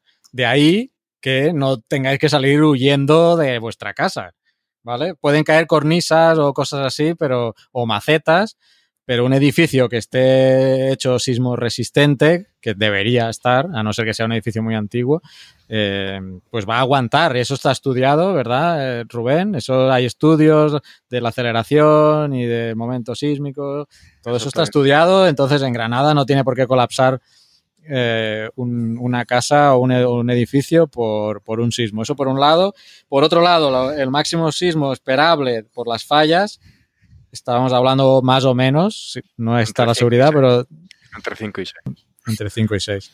Y, por ejemplo, fallas de 20 kilómetros, que es lo que tenemos aquí, él dan esa- magnitud de 6. Vaya, vaya un poco para que vaya hilando lo, cómo varía la escala, la magnitud de forma logarítmica. Si Cuando Eso, decís- eso, eso, eso quería, eso, espera, déjame terminar este punto, porque además le prometí a Marisa que lo íbamos a comentar, que lo he mencionado antes, que nos aclares todo este tema de los sismos pequeños que liberan energía y no puede venir uno más grande. Ah, acláranos todo esto y ahora que ha salido lo de la escala que es logarítmica, que va vinculado, eh, por favor, acláranos ese tema. Pues yo soy de- del equipo de, de que muchos pequeños no quitan uno grande. Pero, y la, y la base, bueno, lo que yo esgrimo en este caso es, es cuestión de energía y cuestión de magnitud. Si tú tienes un terremoto de 5, eso equivalen a 32 terremotos de magnitud 4. Esos magnitud 4 equivalen a 1000 de, magnitud 2, uno de ellos. Por lo cual, es decir, necesitarías infinidad de terremotos para liberar la misma energía que un terremoto grande.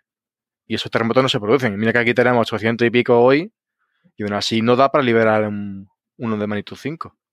Otra cosa, que es lo que creo que un poco de que había un poco de confusión, de que algunos geólogos diciendo sí, eliminan, son, eh, siempre es bueno que haya terremotos pequeños, es que quizás la propia configuración de las fallas, en este caso ser pequeñitas, o depende de cómo estén parcheadas, es decir, que dónde se hayan enganchado, si son zonas muy concretas, si son más dispersas, o lo mismo si viene bien que haya zonas o terremotos pequeños que vayan saltando poco a poco para que no salte todo de una vez.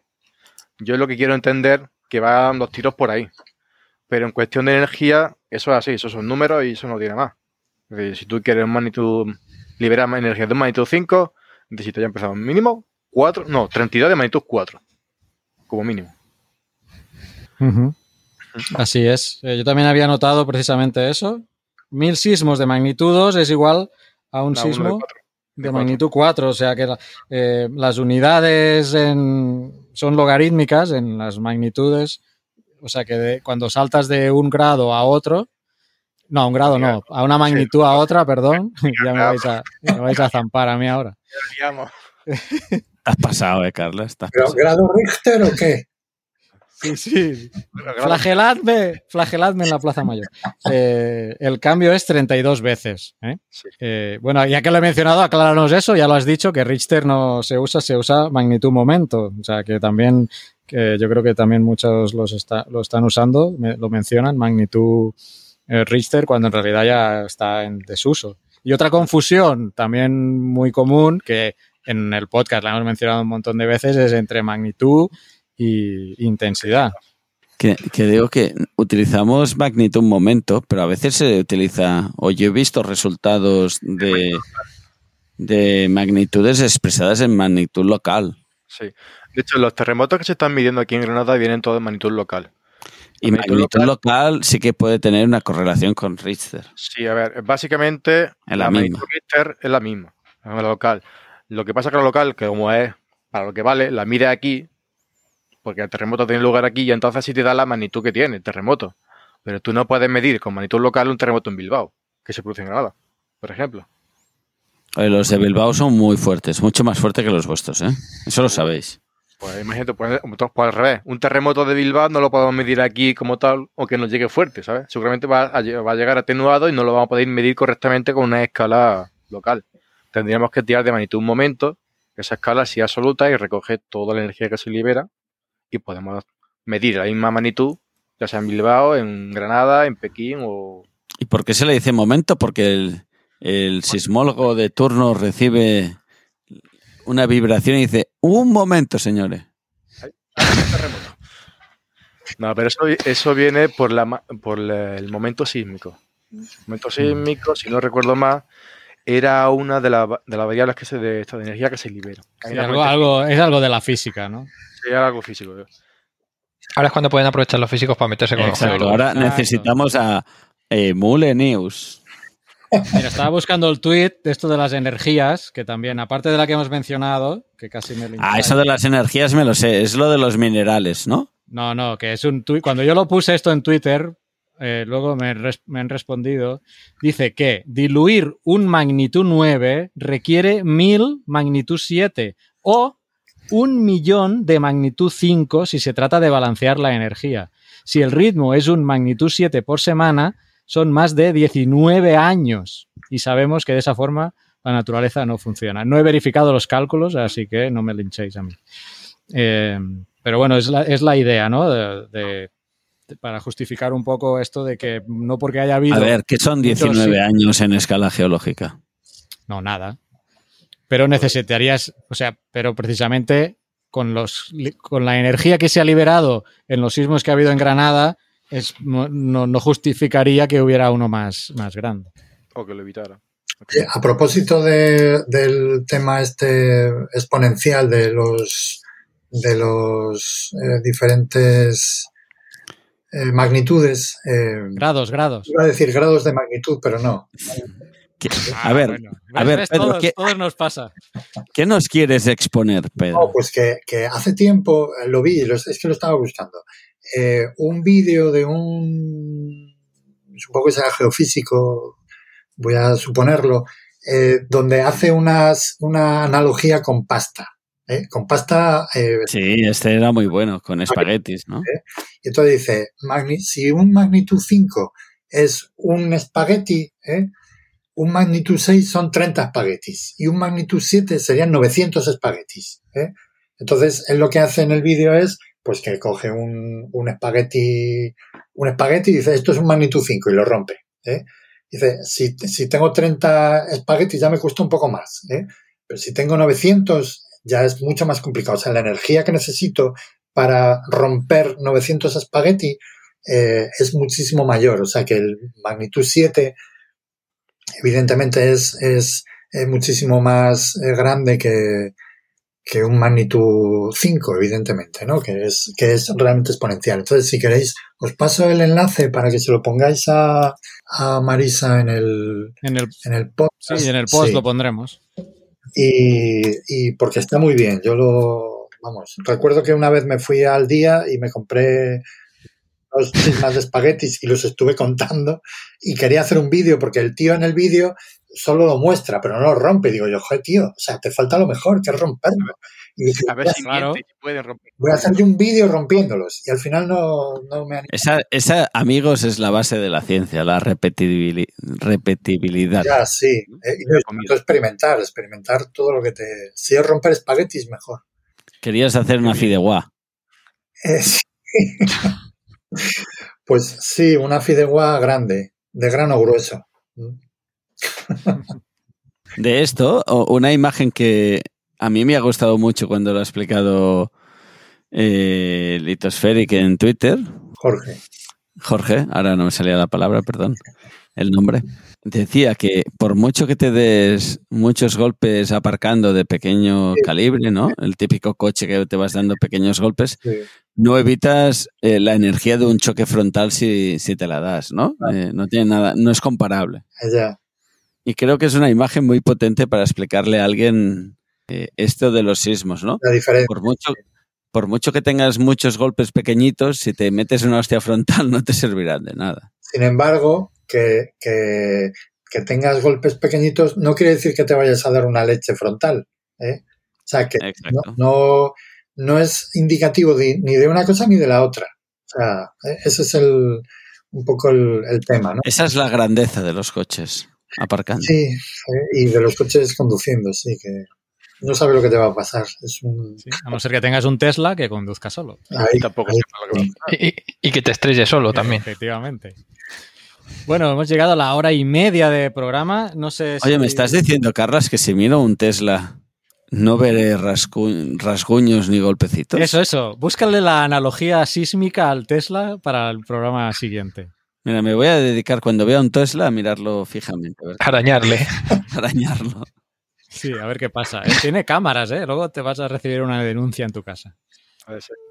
Lo listo que ese coche le No, pero no tiene cartelito de ese de privacidad de datos y que le están grabando según la no. ley. Ah, no No sé. me no sé. pueden ¿Qué decir ha dicho nada. Rubén? Espera que no he oído a Rubén. Que, que lo mismo te mete un calambrazo, que esos coches son muy listos. ¿eh? Ya te digo. O te sale la voz de Kit.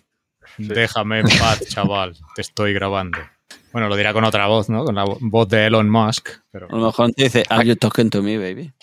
Ah, mira, esa es buena. Es- espero que aquí, que aquí metas la musiquita del coche fantástico. Oh, yo lo dejo yo pensaba que era Oscar el que me daba trabajo para editar, pero... ¿Sabes qué estaba pensando? Qué bien, este programa no lo voy a tener que editar para nada. O sea, Oscar no ha dicho Ahora- nada fuera de tono, ¿no? ahora- no, no, pues, bueno, a veces hay que cortar cosas. Y ahora, ahora tendré que meter la música de, de Kit. Pues yo- amigos, con la música de Kit terminamos el programa. que yo ahora me quiero comer una hamburguesa. No, Oye, si quieres, le ha quedado un kebab eh, a, a Mario. Y falafel también. Y, y algo de el falafel también. seco y que ha pasado un ratillo cuesta, ¿eh? De tragar. pero ¿no os acordáis del, del hombre este comiéndose la hamburguesa? ¿En serio? Yo no. ¿No? No. ¿De verdad? O sea, por favor, buscad eh, cómo se llamaba el hombre. ¿No? Ah, sí, sí, cuando su mala Ah, fase, sí. No, no en la serie, sino y no me refiero a la música. Eh, me refiero- Ah, Donovan, no, Donovan no era, ¿cómo se llama? Este- no, era Sí, David sí, posterior. Hasselhoff. A ver, El de, el de socorristas en la playa, ¿cómo se De llama viejas. esto? sí. Bueno, el del coche fantástico también. El los mismo. vigilantes de la playa. Vigilantes esto. Vigilantes de la falla, lo que falta aquí. Oye, o sea que nos podemos ir a dormir tranquilos, que el sur peninsular se mantiene ahí tranquilo. Pues os paso el enlace de la hamburguesa porque lo tengáis. No voy a ser yo el único que lo haya visto. Ahora me quedo con las ganas, ¿eh? Yo no lo he visto, el David Hasselford este con hamburguesa. Es muy antiguo. Dejadme despedir de Rubén. Eh, gracias, Rubén, por haberte pasado por acá. A vosotros por invitarme. Eh, también a la gente que, bueno, ya lo he mencionado antes, que se pasen por la Roca Filosofal, la- que habéis hecho este programa, pero bueno, mejor eh, tú nos cuentas dónde te pueden seguir, redes sociales, el canal de Twitch, todo esto para que te sigan, coméntanos. Y tus, y tus ilustraciones. También, también. Ah, sí, sí, eso no lo he mencionado, unos dibujos eh, muy chulos. Pues Y un nada, calendario del 2021 que me va a llegar pronto. Y a mí, sí. Yo Esperemos. tengo ganas ya. Esperemos que lleguen pronto, sí. Oye, Pedro, tendrás casi como si fuera Navidades este año, Sí, ¿no? prácticamente. Entre lo de NIA y, y el calendario. Es lo que iba a decir, entre la geolibreta, ¿cómo se llama? La, Geonotas, ¿no? Las geonotas y la y el calendario, te vas, aquí decimos te vas a firar, te vas a feriar en castellano. Pues mm, no sé, pero vamos. Sí, sí. Va- Vamos a tener que hacer aquí un consorcio eh, Geocastaway, eh, la Roca Filosofal, NIA, aquí tiene que salir algo, ¿eh? de Todo esto. Pues sí. Dinos, Rubén, tus, tus métodos de contacto para que te sigamos. Vale, antes de eso, eso estaría bien para una, cuando un macro directo cuando hagamos la geoquedada, ¿sabes? Ah, sí. como idea. Y nada, a mí se me puede seguir en mis redes sociales, en Twitter, Instagram, como RSpeedfire y también La Roca Filosofal, donde tenemos Twitter, Instagram y también hacemos directos de Twitch y también se nos puede ver en YouTube. Estamos en todos lados.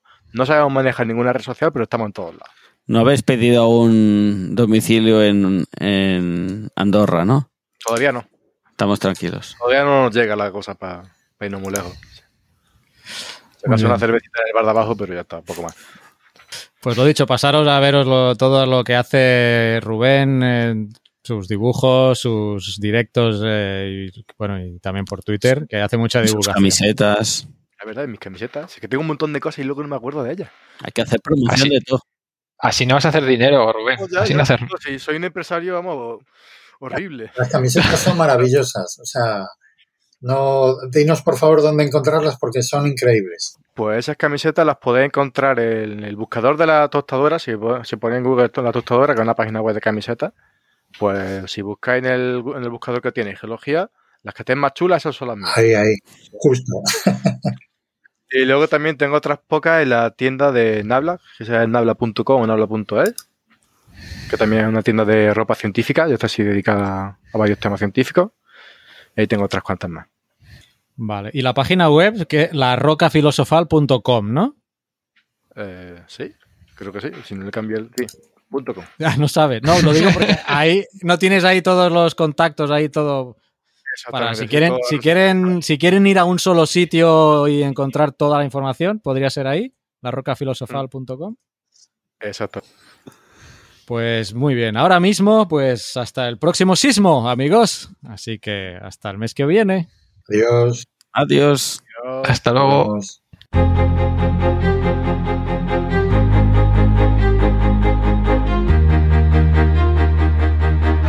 Envíanos tus comentarios, preguntas o sugerencias a geocastaway.gmail.com. Puedes escribirnos en nuestra web geocastaway.com. Búscanos en Facebook y en Twitter.